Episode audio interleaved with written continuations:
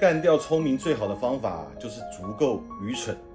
怎么样用愚蠢啊来干掉聪明啊？给你讲一个故事。陈峰老师啊，在台湾媒体集团工作的时候啊，是从二零零二年开始。我也是啊，第一个仅仅五个月啊，就从商品专员啊升到处长。我是第一个。有一次啊，在开业绩的晨会的时候啊，结果啊，我提早二十分钟出门，结果还是迟到了。那是因为啊，高速公路啊发生事故啊，大塞车。导致啊，我晚了几分钟。如果你交通事故迟到啊，你会怎么说？我走进会议室的时候啊，老板很生气，不是说九点开会吗？我的第一句话就是，对不起，老板，我错了。我的第二句话就是，我下次不会了。所以第一点，认错；第二点呢，千万不要解释。你知道我为什么不解释吗？当年我的老师教我啊，他说啊，做人啊最喜欢犯的错误，第一个就是永不认错，第二个呢，人还有一个毛病就是喜欢解释。比如说，所有的人啊都知道最多的理由就是啊，这个路上啊好塞车啊。说实在，这个高速公路啊早高峰的时候啊，已经十多年都塞车了，你还迟到，你不觉得这个逻辑很奇怪吗？后来老板啊就很不高兴，但是也不会再骂我，因为我已经把话说完了。第一个我认错了嘛，而且我表态了，老板就觉得我这个态度还是不错的啊，也没什么可骂的，我就回到我商品部那个位置去做。我刚坐下来，我一看啊，商品部这个位置好多人都没有到，我就知道我的同事啊，肯定也是高速公路啊被塞车了。各位，逆袭的时候到了，我那些猪一般的队友马上就要登台了。第二个进来的人啊，老板一样把他骂了一顿。你知道那个人进来怎么说的吗？他说，老板你不知道吗？高速公路发生事故大塞车，哎哎，你看啊，一个猪队友解释了，老板把他骂了一顿。第二个队友又进来了，结果他把高速公路发生事故大塞车这件事情又说了一遍啊，你知道吗？等到说到第四个猪队友的时候，我老板开始觉得不对了，他隐隐觉得我可能也是啊，走高速公路啊被塞车到了啊，但是我并没有解释，我也还认得错啊，我老板就看了我一眼，这一下子啊就给了我机会啊，如果老板看你一眼啊，你应该怎么做？千万别躲啊，千载难逢的机会，老板一看我啊。我目光马上就迎了上去，我用目光告诉他，告诉我的老板，看到了吧？这帮猪队友啊，只会解释，没有担当。老板啊，想对着我骂人，我行啊！我用目光告诉我的老板说，对着我骂，我行啊！给我机会啊！听得懂吗？老板只会对相对亲近的自己人骂，一般人他才不骂呢。骂人很浪费精神的。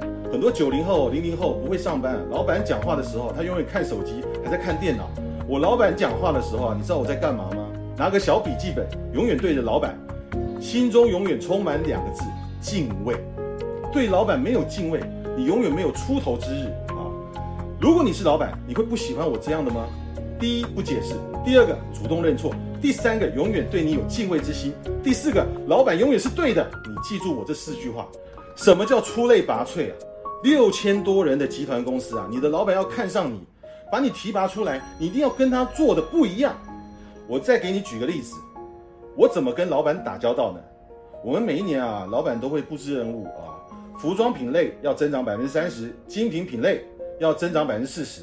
这两个品类的商品处长啊，他们就会跟老板讨价还价。老板啊，心情就很不爽。那我叫你做利润呢，你这个跟我讨价还价，你是老板，你爽吗？你也不爽嘛。他为什么会有这么大的压力？因为他的老板也在给他压力嘛。我老板就说：“对呀，你们这个明年三 C 啊，数码品类啊，业绩要翻一番，达到九十五亿，争取做到一百零五亿新台币。你知道我怎么回答吗？我第一句话就说：谢谢老板给机会，保证完成任务。我的老板一听，哎，这个人有点傻哦，这个人不会讨价还价哦。我的老板啊，看我接不下去了，他说：可以的，你有什么困难啊，需要什么支持啊，随时来找我。我说：谢谢老板。”我用业绩来说话，记住什么是沟通，用对方喜欢的语言来表达你对他的好。你喜欢这样的下属吗？老板就是天，你说了永远都是对的。我就跟我底下的同事说，所有的任务啊，所有的压力我来扛。如果一定要有人跳这个坑，从我开始。我们很多年轻人啊，跟老板出去喝酒就很有意思。哎，老板，我不会喝酒。哎，老板，我今天开了车，我不喝啊。老板，意思就是说。老板，你去喝，你去死吧，跟我有什么关系？你没发现很多年轻人是这样的吗？我不是这样的，只要是喝酒的场合，跟我老板一起出门，可以先从我开始，我倒下再来一个，我跟老板说，把所有的子弹全部打光，最后才到你，听懂了吗？这样的人啊，老板会不喜欢你吗？喝酒也要往外躲，承担任务也要往外躲，出了问题永远不认错，没有人会喜欢你。足够愚蠢啊，你就可以干掉那些足够聪明的人。所以你想出类拔萃，你想赢得客户和老板的选择，你一定要跟大多数人做的不一样，否则那个机会为什么会是你的？你想过了没有啊？因为从竞争的角度来说，可替代你的人实在太多了。这个东西啊，跟才华没有关系。所以我再说一遍，你的智商啊是你的下限，你的情商啊是你的上限。一个不懂得相互理解、不懂得人性的人啊，你是很难登峰造极的。你知道，有的人一上班第一件事情啊，就帮自己泡一杯咖啡，有人啊还会顺便帮老板泡一杯啊。而且你知道，老板不加糖，只加奶精。就在老板早上进办公室之前啊，就泡好放在他的桌上。有一天啊，我就问他，哎，你怎么那么谄媚啊？当然这是交情很好的同事啊才能这么说啊。你知道他怎么回答的吗？他说啊，哎呀，我从乡下来的，而且又只有高中毕业啊，工作也没有别人出色啊。我怕别人家开除我，因为啊，我综合的条件啊不行。但是我家里又没有钱啊，我要赚钱啊，去养活弟弟妹妹去念书啊。所以我就想啊，早上早点到公司，勤快一点，多泡一杯咖啡啊，给老板，这样老板就不会开除我。有点天真啊，他就接着说啊，像我这样啊，没读过什么书，如果情商还不过，那就完了嘛。记住这两句话，你就可以打败百分之九十九的人。说别人喜欢听的话，送他想要的礼物。记住，我们都不是在拼才华，我们永远都是在拼人性、拼相互理解、拼认知。那些才华横溢的人啊，如果他情商不够，你这辈子啊，大概率的命运就是什么？怀才不遇，然后你永远在抱怨。像这种智商平常用情商来补的人，你知道这辈子最大的命运是什么吗？就叫做贵人相助。